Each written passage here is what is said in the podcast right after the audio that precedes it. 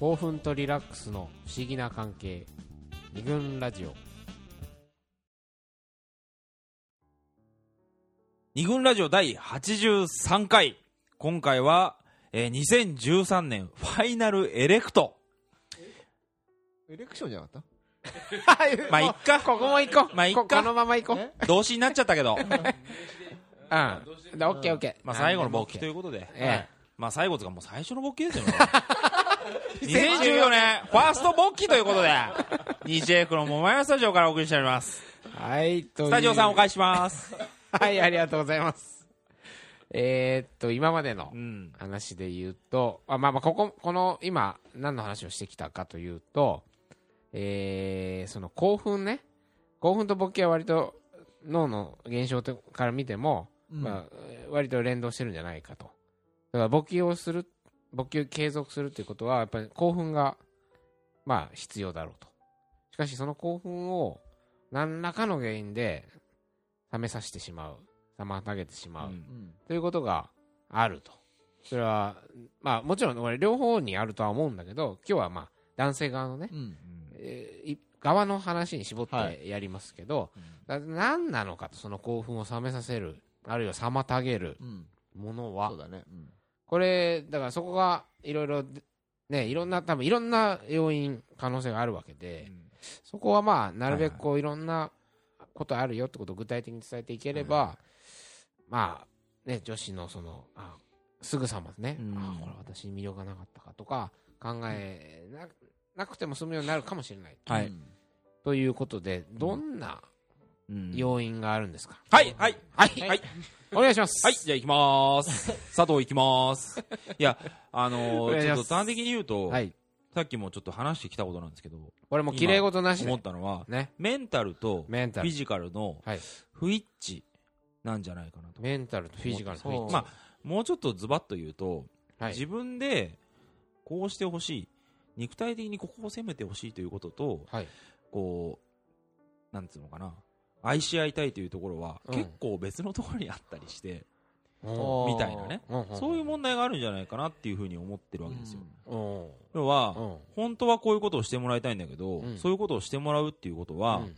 えっ、と、なんていうのかな、えっ、と、失礼というか、失礼。えもうもうちょっと具体的に言うと、うん。まあ僕なんかは、これいいのかなと思うんだけど、まあうん。言うとね、え言っちゃおうよ。乳首をね、乳首を。まあ、が、すごくまあ私は気持ちいいと思うわけ。はいはい。あで、そこを、まあできれば刺激をしてほしいんだけども、うん。あんまりそればっかを要求したら、なんかいけないんじゃないかなみたいなのがあったりすると。ーうん。あその相手をその快楽の道具にしちゃうみたいなそうだね。だから結局オナニーしてる、私を使ってオナニーしてるんじゃないかみたいな風に思わせてしまってはいけないな。要は、お互い、なんつうのかな、体を重ねて、うん。まあきちんと、まあ、挿入はあってもなくてもいいんだけども、はいはいはい。なんつうの、うんこう、お互い気にし合ってうん。やってもらうっていうことが、はい。まあ、セックス、いいセックスなのかなというふうに思ってたりするから、はいはいなんかそこのこう肉体的に求めてるところと、うん。本当はほら、ね、えっ、と、心のつながり、コミュニケーションとはいえ、うんここ攻めてほしいんだよ、俺は、私は、みたいなさ、はいはいローター使ってよ、みたいなさ、そういう人もいるかもしれない。ええもちろん。いやいやいやね、そういう人もいるかもしれない。別にいいじゃないですかね。そうそうそうそうそう。そうそうそうそう。なんだよね。そこのなんかこう心で思ってこういうセックスが理想なんだけども、フィジカル的にはちょっと申し訳ないけどここ攻めてほしいみたいな。でも言えねえみたいな。うん。その葛藤みたいな葛藤みたいのがその妨げに。妨げになってるんじゃないかっていうことで今話していてようやく気づいてきたことがなんかそこなんじゃないかなっていう広報的にはそういう感じがしました、もうちょっと質問していいですか？うんあいや質問していいですか？あいいですよ。あのー知り合いにね割とこの終わってるなとはい。思う男性の話を聞いたことがあって知り合いの男性から、はい。同じような今似て。いる、うん。自分は、えっとその男はねあの女性のその要するにおしっこをしている姿を見ると興奮すると。うん。なるほど、しかしその人は奥さんがいるんだけどうん。奥さんには頼めない。あだからそのそういうプレーをしてくれるセフレがいるらしいんだよね。あなるその人はね。ほどはいはいはい。セフレにはそれ頼めると。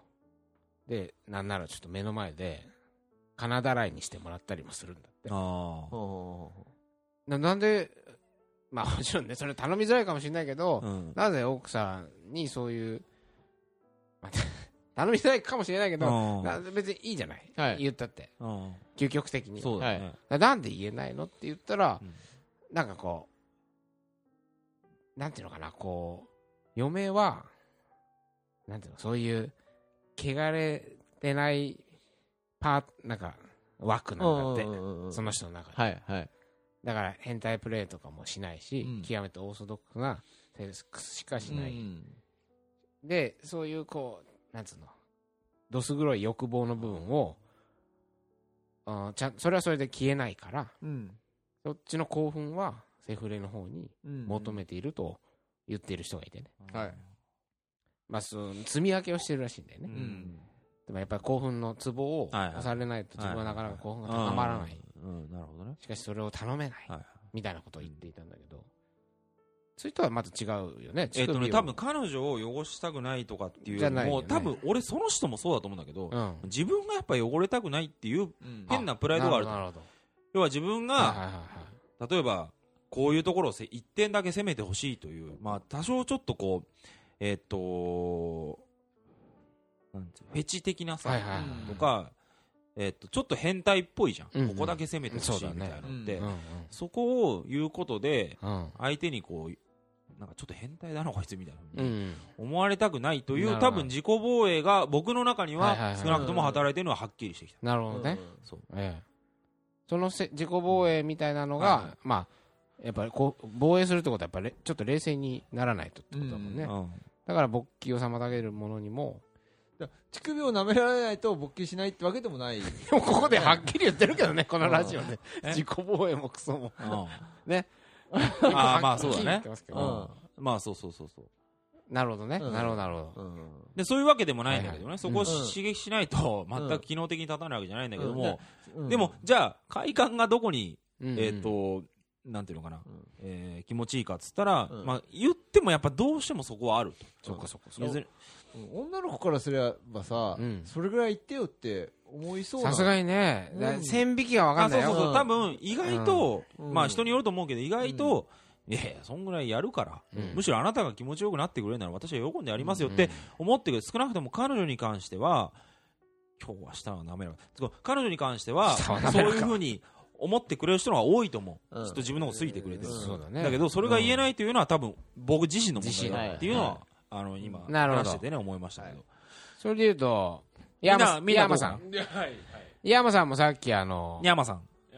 山さんもほら、あの、ツボの話を、ああはいはいはい。ね、自分が求める興奮のツボ、自分の中にある興奮のツボを、うまいこと相手に刺激しされないと、してもらえないときに、なかなか興奮がマックスまでいかないみたいな。そうだね。さっきも言ったけ？ええ言ったけど、あれじゃ言ってない。放送中には言って放送中には言ったけど、ええまあ要は要はそのえっ、ともともと立ってたものが、はい。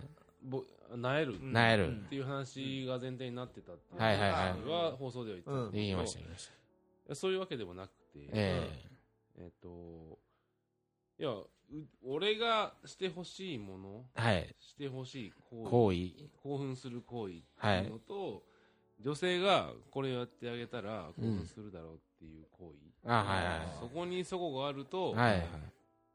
それはもう成立しないんじゃないかっていううん。なるのはずっほどね。と思ってて、思ってて。例えば、例えば？具体例を挙げだると。そうそうそう。だからすごくハードルが高いことのような気そう今。気が気がしちゃうから。あそれだけよっぽど変態的なプレー要求されてんじゃないかって今想像しちゃってるので、あなるほど。もし具体例が出でうん。出れば、そうねそうですね まあ具体例まあ追い込んじゃってるんで例えば例えば例えば例えばある男性がある男性が。ものすごく顔を舐めてほしいと。顔を舐めてほしい。あのなるほど。おでことか目とかあの目はいはい。はいはい。あらゆるところ舐めて舐めてほしい。も含めてね。含めて。歯茎とか歯茎。ああとなんだろうな。うーんと。知り合いがね。知り合いが。まあまあまあ。まあ、耳とかもあるわけだもんね。耳もあるもちろん。耳とかね。いろいろ舐めてほしいそれで舐めてもらえるとすごく興奮するんですよ。もう一瞬で。精神的にじゃなくて肉体的にももうそのエレクトするっていう感じなの。それは多分ね精神的な。精神的な。精神的な充足なんですね、はいはいはい。うん、その人的には、はい。基。本 S 系が強いんだけど、うん。その刹那においては、その刹那に。M 完全な M でやってってガーンと。力強いね。ああでもまあそれは笑えないよねでもね。いや、それはいいとでもさ思う。でもさ、それをよそんな話さ、頼めない。そそうそう頼めないし、そこそこそこ頼めない、うん。頼み、あ頼めないっていうか頼みづらい頼みづらい。辛い。それはそうですよ頼むときは頼むけど、うんうんでもそれが、はいはいはいそういうのって別にね、女性的に見たら、うん。うんうんこの人、こうあらゆるところを舐めてやれみたいなって、あんま多分ないじゃん、発まあ想としては。うん。顔はね、あんまり最初は舐める候補には入ってこないもんねね。、おっぱい触らしてたら興奮するんでしょうとか、ああ、まあ、はいはい。そうだね。エロティックな声をしたら興奮するでしょうとか。はいはいはいって、割とそういう、まはいはい。あそう考えるしかないですもんねうん。女子はね。そういうのが多いんだけど、うん。実は黙っててもいいから、うん。無言で、顔を 舐めてさえくれれば、もう、ねガン瞬間的に行くんだよ。でもでそれその盗作してる感じいいっすよねでもね。それってさ、うん。いや、こう、ね、提供する側と、こう、それをそうね。受する側うんと、はいはいはい。要は価値観に相違があるっていうだけの話で。価値観とか知ってるか知ってないかってそれの問題もあるよね。そうだね。うんまあ一つのテクニックっちゃうとテクニック。そうねいやその。あ相手のことをね相手のことをあ、この知ってるか知ってるか知ってないかっていうことそうだねだからさっきも話したけども、うんその話し合いをシラフの時にできるかって言ったらこれなかなか難しいよ難しい。難しい。私は例えばうん俺あセックスする前に、はいはいはい私は喫茶店でねうんそのデートしてる時にさ、うん。まだセックスしないカップルがね、うん。いや僕は顔をどうしても舐めてもらうのが好きなんで今度セックスになったら してもらえないかどうなねしてもらえないだろうかっていうふうには構造的にもうこれは不可能なんですよ。まあね、場所は選んだ方がいいと思うけど。でもそれはさ例えばした後とかにした後とかにすればいいんじゃない、うん。だってえっ、となあ。何しろえっ、とお互いねはいはいはい。相手を気持ちよくさせたいし、はい気持ちよくなってる人を見て、自分が興奮するってこともっていうこともね。すごく大きい。わけであって、えだから言うっていうことは多分そんなに。悪くないよなだから、いいセックスライフの作り方って、えうん。ね、そのセセックスしてる最中だけじゃなくて、うんその外側にもいっぱいいっぱいあるよねあそうだねそうそうですねオッケーオッケー。そのうん。あどうぞあ。専門。あのなんでそんなにこれこれはね前に打ち合わせをしてた時にはい。3人で、えっと、話したことだと思ったんだけど、はいはいはい具体的なエピソードとかじゃなくて、うんうんなんていうのかな。勃起しないっていうことがうん。なんでそんなにきついのかとか、なんで勃起させなきゃっていうふううん。に思うのかっていうと、まあ、要はなんていうのかな。やっぱりうまくお男らしさを見つけ見せつけたいとかそういうことじゃなくて、やっぱりうまく、彼女とうまくセックスしたいわけ、うん。基本的にはですよね。うん。であと,、えー、と興奮してるっていうことを相手に伝えたいとかうん。気も気持ちよくなったということを相手に伝えたいみたいなことは普通にあり普通にますよね。あるよね。うん。うんだからそうなんつうのかな。だだからえっ、とえっ、とねあそそのことがああんまりそればっかり考えちゃっても、うん。結構なんつうのかな興奮をそのことによって興奮が、うん。えー妨げられちゃったりもするかはいはないとは思うんだけれども、でもうん。なんつうのかな、えー、とさっきのどこを刺激してもらったらっていう話に通じるんだけれども、うんうんうんだから、えー、とお互い多分そういうふうに思ってるから、うん。行った方がそれはね、ああ相手を気持ちよくし、相手に気持ちよくなってほしいなという気持ちはお互い一緒なんだそうから、そうそうそう、う。ん。どうん、自分がこうされたら気持ちいいってことは、ある程度伝え、うん、伝え合っていけたらいいんじゃないかとだよね。意外とね、簡単な話だと思う。そうだね、慣れてきて、今すごく、ね、関係性がま出来上がっていく過程で伝え合うっていうのはうんいいことですよね。あまあうんこ食いたいとかじゃなければねその線引きだようんね。ねその、おしっこはどうなんかなとか。だからそこがほら難しいじゃない人によっては難しい。別にうんうんちだって食べたいっていう人もいるかもしそれないしいるだろうしね。もそちろん。この線引きってのは人それぞれだからうんこれ大丈夫なのかなって考えたらきりないからね。うん。それもでもね、相性も。まあ、もちろんもちろん。ね。コミュニケーションを積み上げていく上で、あい言えそうだなみたいなことがあるある限り、まあ、なんか伝えるでもねでもいいこれんだろうけど。なかなか普段のところ生活から察することはできないからもう思い切ってもう超えて言うしかないところもあると思うよ。うん、なんかまあ。察することはね言い。たい雰囲気出さないといけないし、言われる側も、引き出す雰囲気で、はい。ううんん、そうだよね。だから思い切って言うってことでもないのかもしれないね。こう徐々になんかこう、ほら、身体的なコミュニケーション、例えばちょっと顔を舐めてほしいんだったら、うん例えばちょっと顔を舐めてみるとかわわかんないけどね。なんか近い行為をして、次どうするっていう、どどういうこと？そのキーワード的に、うんはい。よし、えーね、これやったし、次どうするっていう。まあいいんじゃない？だからでもそういうことでもいいじゃないうん、そうだね。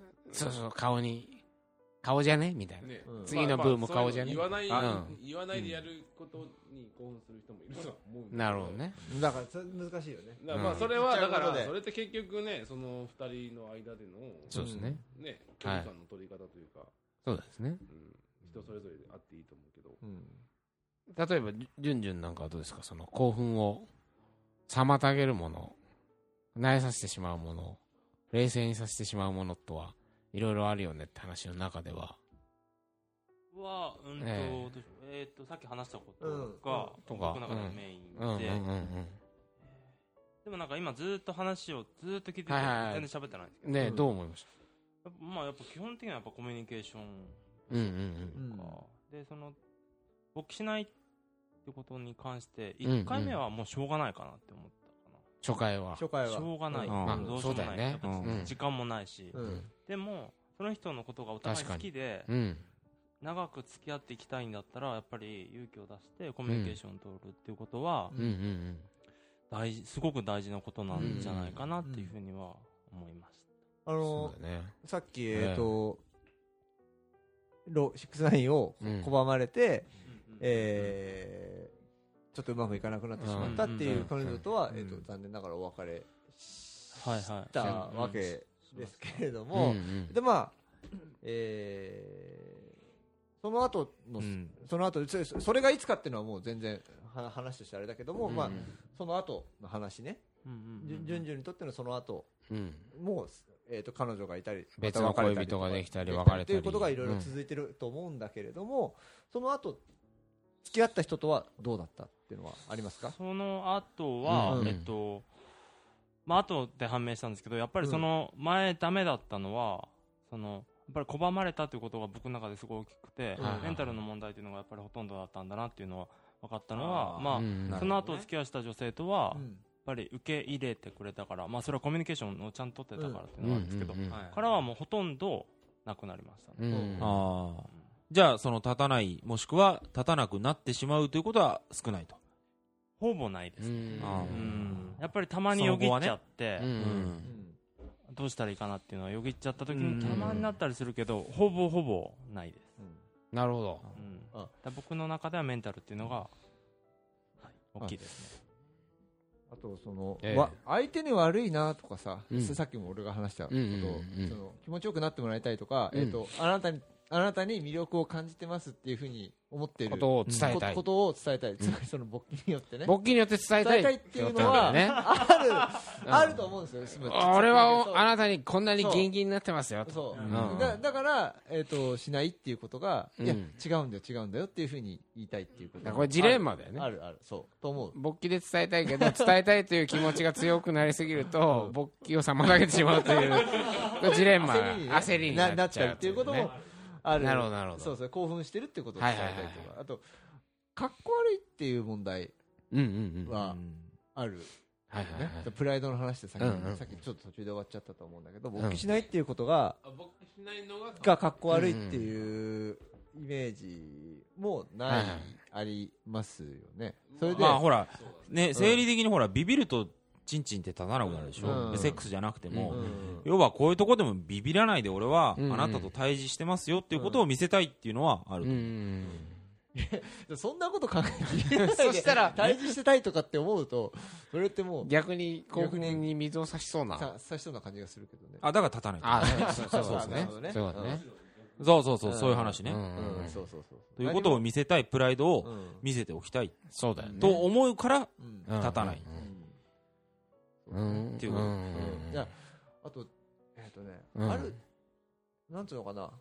挿入にこだわりすぎないっていうのは一個はいはい。絶対あると思うんだよね。うんそのおとおと男の側で。うんうんでううんうん。うん。なんつうのかな。別に男が思うほどうん。女はうん。射精、射精じゃない、えっと、挿入とか射精にえこだわってるわけじゃないんじゃないえかなとういう思う時も、女の子の話を聞いてると、ある？その、うん。セックスに重あの重きを置くような、ん要するに、ねフィジカル的に、フィジカル的にね、そううん、そうそうそう。いければうん。いいっうん。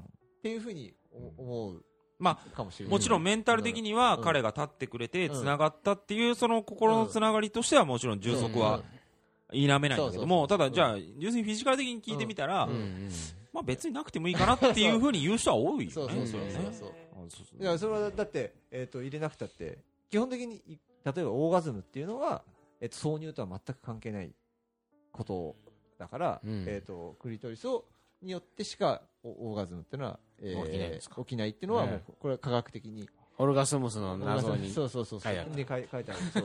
そうなんですよ。であその挿入してていく女性が、えー、とオーガズムに達することもあるけれどもそれは、つまり、えーとしまあ、刺激をされて、えー、といくっていうことクリトリスってあの表面に出てるものの下にものすごいバカでかいものがあるわけ。でそうそう一応ね。一応。そんな中学生みたいな話。マジで。体内に体内体内にあるんですよ一応これは普通普通のこととしてね。うん。俺が知って俺が知ってるエッチな秘密とかそういうんじゃないよえ？うん。あれはだから、要は氷山の一角であって、まさにそういうなるほどね。そういうことらしいですね。いやだだから、挿入にこだわりすぎないっていうことも一個,、一個ね。ここだわりすぎなければ。結構楽になるあそうだよね。と思うんですよ、いやでもね、うん。確かに。そう思いますよ。うん思います？うんうんそんなにうん。ね、うん。入れなくても、うん。ね、入れ、むしろ入れるより気持ちいい行為っていっぱいあると思ってるし。ええうんそうですよね。で結果的にそれが、はいえっ、と挿入につながることもうん多いと思うそうだよね。うんうんうんうんだ結果的に。そうそうで彼女のことを気持ちよくす、うんうんあのなってもらいたいっていうふうに思って、はいはいえーす行為を行えば彼女は、彼女相相手は、えーすごく気持ちよくうん。なって、なななるわけじゃないですか、なるそうだね。反応を見ながらええ。いろいろやれば、うんうん。そそうするとその姿に対してやっぱりはいはい。自分は、えー、と興奮してる姿に対して自分は浴場するからそう,、そうんするとやっぱり自分も興奮するみたいな、うん。それはもうし自然な流れで、はいはい。そういうのが出てくるような気がして、うん。挿入ありきで考えないっていうのが一個、うんポイントとしてあるかなっていう。おと女の子の側も、うん。側も男の側側もも、うん。えっと、今その話を聞いてきて、え逆にその清田代表っていうのは、えうん。そういう、なんつうのかな、遮 はいメンタル的にも、まあ、はいはい的にも、はい。はいそういう遮るものがはい。ないっていう感覚になるのかね。そうだね。鉄今 邪魔するものが、鉄人的には、あの、なんつういや、そうだね。のどういうか、まあちょっとなかなか、うん。そのええ。悲願のことだからさ、なかなかはいむ想像するのは難しいと思うんだけど、はいはい今話してきたことを想像して、はいそういう感覚が自分にはないのかなっていうふうに想像したりする？今それは本話聞いてると、もう、まさにそうで、うん。要するに、例えばこう、勃起しなかったら格好悪いとかう、ん。格好悪いっていう感覚も全くないはいはいはい。なと。そもそも、とんでもない体勢になってるわけじゃないですか。すっぽんぽんになり。はいあね、うんあそこ普通じゃないよね普通じゃないでしょ？うんあの時点でだいぶもう、だいぶだぞっていう感覚はああるし。あの、どんなに格好つけたって、そうだよ。かっこよくないだろみたいなかっこことだよね。よくないだろっていうのはあるわけうんお。かしいよね。お尻出してるしね。そもそも、その、あんまこれやったら格好悪いかなとかはやっぱりない、ないんだよね、感覚的に。だから別にどんな格好もまあできると言えばできるしはい、ほら、そもそも笑い、笑っちゃうわけですよ。はい笑いに変えてしまうというかう。ん だた例えばこれ、ね？だから、恥ずかしさがあんまりないってことなのかもしれなくて、でも、そうだよね。あなた割と人前でチンチン出すことにためらいがないからね。そうそう、だから、えー、そう興奮をさま、だから、なんつうんだ、だ例えばですよ、これ。はいで男とか誰でもやったことあると思うけど、えっ、と、おちんちんを股に挟んでさ、お女みたいな、女の子みたいなことやったことあるでしょ？あ、そういうことやうんやるんだね。そういうことぐらいねつい半年前ぐらいにもやってました。よ。やってた、やってたでしょ？うん、ロドで。能登でやってたでしょ？それやって、僕、温泉で。やるわけ。あれを、はい。もうこれ赤裸々に言うとね、私も。後ろから、彼女にね、例えば、はいはい。いじくってもらうとかね。こういうこともあるわけ。あ、ペニスを股に挟んだ状態で、で後ろから刺激をしてほしいということでよろしかったでしょうか。ちょちょっとそれ見て、見てくれと。すごいね。あれは、後ろから見るととんでもなく間抜けなんですよ。知ってます？いや、すごいのはさ、その間抜けな姿をさ、うん。見せられるっていうのは結構すごいことだと思うよ。だから、だから勇気と感覚がないわけよねなる。ほどね。だ本当にこれナチュラルにないの。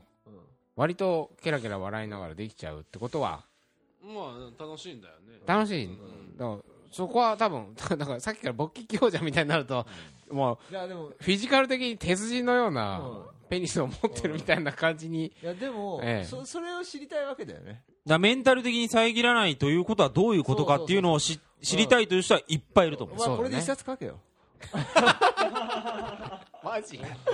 そんなかけるテーマなの？こ れ格好つけないセックスみたいな。かっこつけないセックス。うんうん。いや、いや、これは本当に真面目な話すると、皆さんの話を聞いていると、今興奮を妨げるものがあって、だから勃起ができない、えー止まってしまうはいことだよね。うん。で、これを裏返し、裏返すっていうか、話し合いをして、いろいろうん。お互いコミュニケーションして、お互いの要求を知り合ったりして、っうん。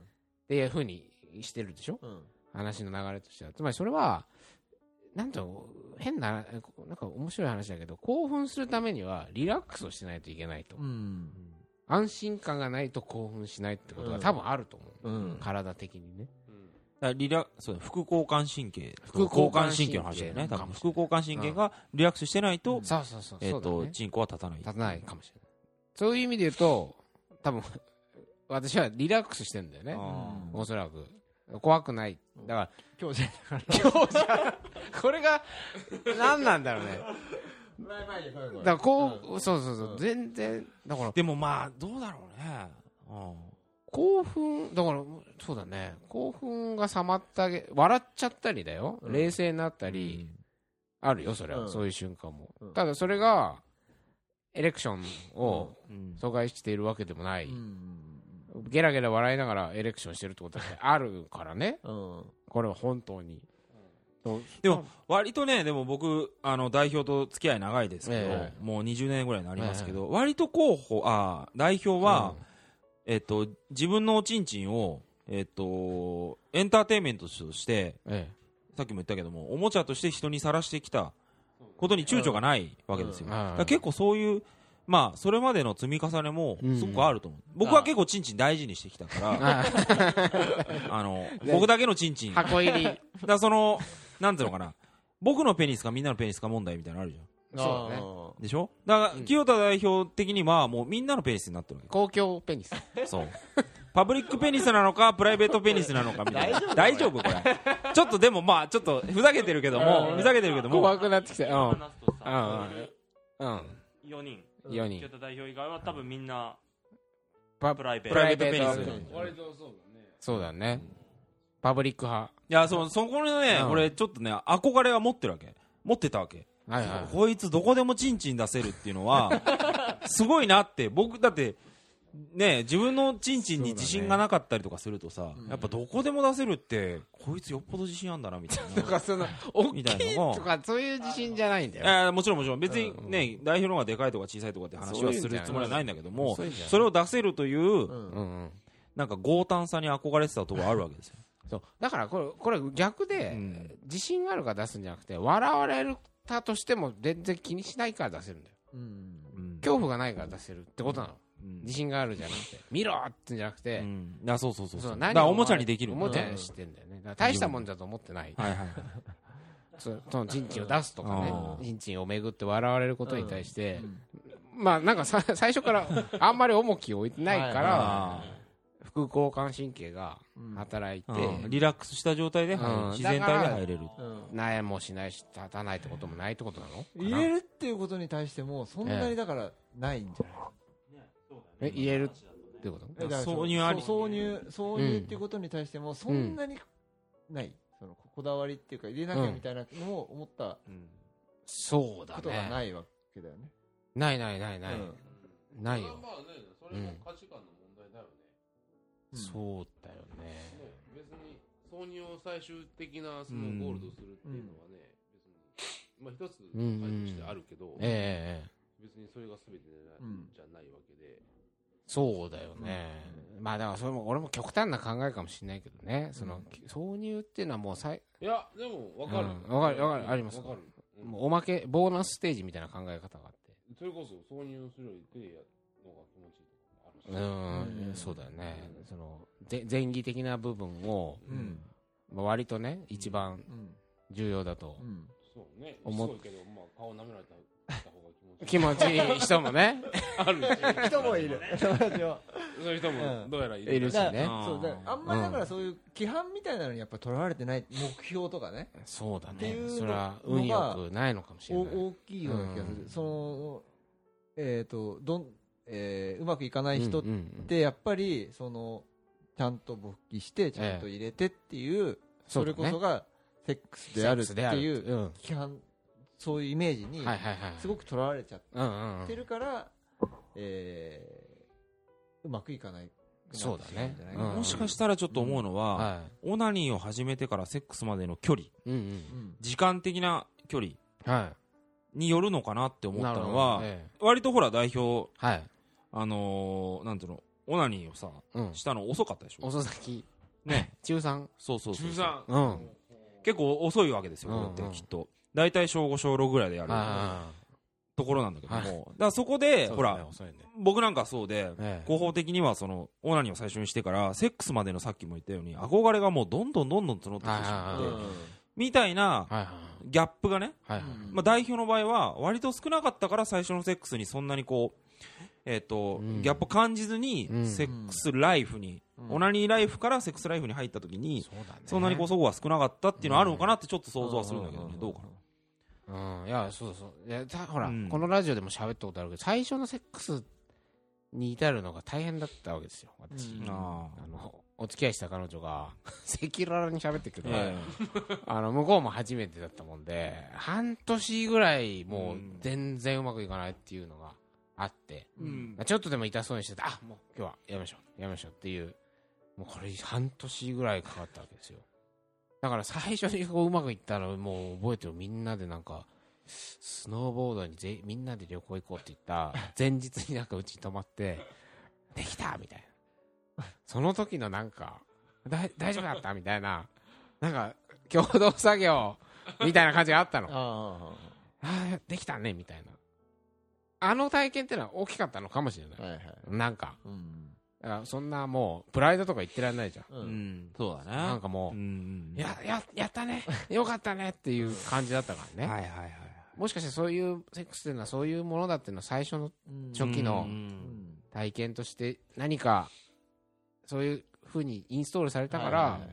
あんまりなんかないのかもねこだわりとか。すごい仲良かったんですよね。うん。コミュニケーションも多分いっぱい取ってうんまあその年がね10 19歳とかだったからそのどこまでね話ができてたかは分かんないんだけど、うん。まあ大概はそこまで話し合いはしない。よむしろ話し合いなんかしない。うん。うん。それぐらいの年だとそうだね。うん。ああんまりはねえ。恥ずかしいよね割とねその彼女も割とざっくばらん。にいたいとか。その二人でうん。同じ方向に向かってたっていうのがすごくいいなう思ってだねその時は。話を聞いて。うん。なんかほほっこりした？感動的な話になってきたね今。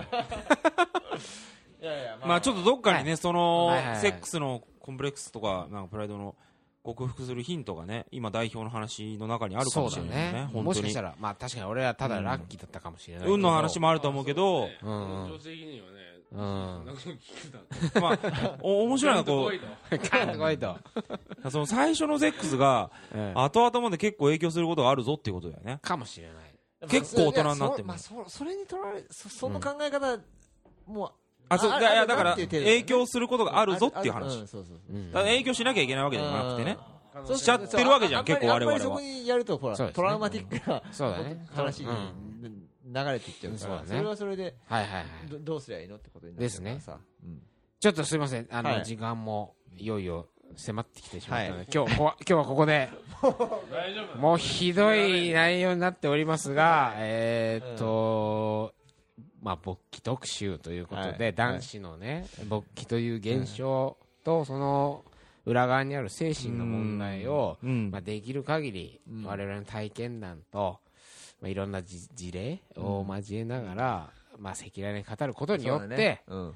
まあ、今まで女子の皆さんからすると、何なんだと、あの、うん。ビーンってなったり、うん。へなーってなったりする、あいつらは一体何なんだ？というその謎がね、うん。まあ、一歩でも、考えるヒントにね。ヒントに。ううん。ん。だまあ一個ね。おそらく結論めいたものとしては今日はね。やっぱりその興奮を妨げてしまうものはたくさんありそれはもう人によって違うしその相手との組み合わせによってもいろいろ発生してやしてしまうから割と繊細な問題だけど、うん。まあ、話し合いをするとか、まあ、自分自身でいろいろなぜ、まあ、これは男側がね、うん。なぜ立たないのかなとかあるいは立たないんだったらこういうふうに最初に伝えてしまおうとか、まあ、いろいろすることによって、うん。まあ、その興奮を妨げるプレッシャーとかうん。プライドとかが少し軽くなり、はい。うん。リラックスできると今度勃起しやすくなるとかね、うんあなたに興奮してるよ。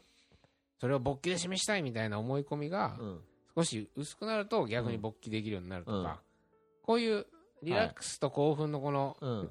不思議な関係、うん。これが間違いなくあると、そうですね。そこだけはね、うん今日分かったかなということで、とにかく女子の皆さん、いまあ、そんなに自分を責めないで、いやこれは女子の側にもあると思う自分が興奮しない濡れないとか、うん。冷めてしまうってことは女子側にもおそらくあると思うので、まあちょっとこのラジオを参考にご自身の問題もねうん。振り返ってみてはいかがでしょうかとはい。いうことで。去年のセックスをね、振り返るっていうのもそうだね。一ついいかもしれないね。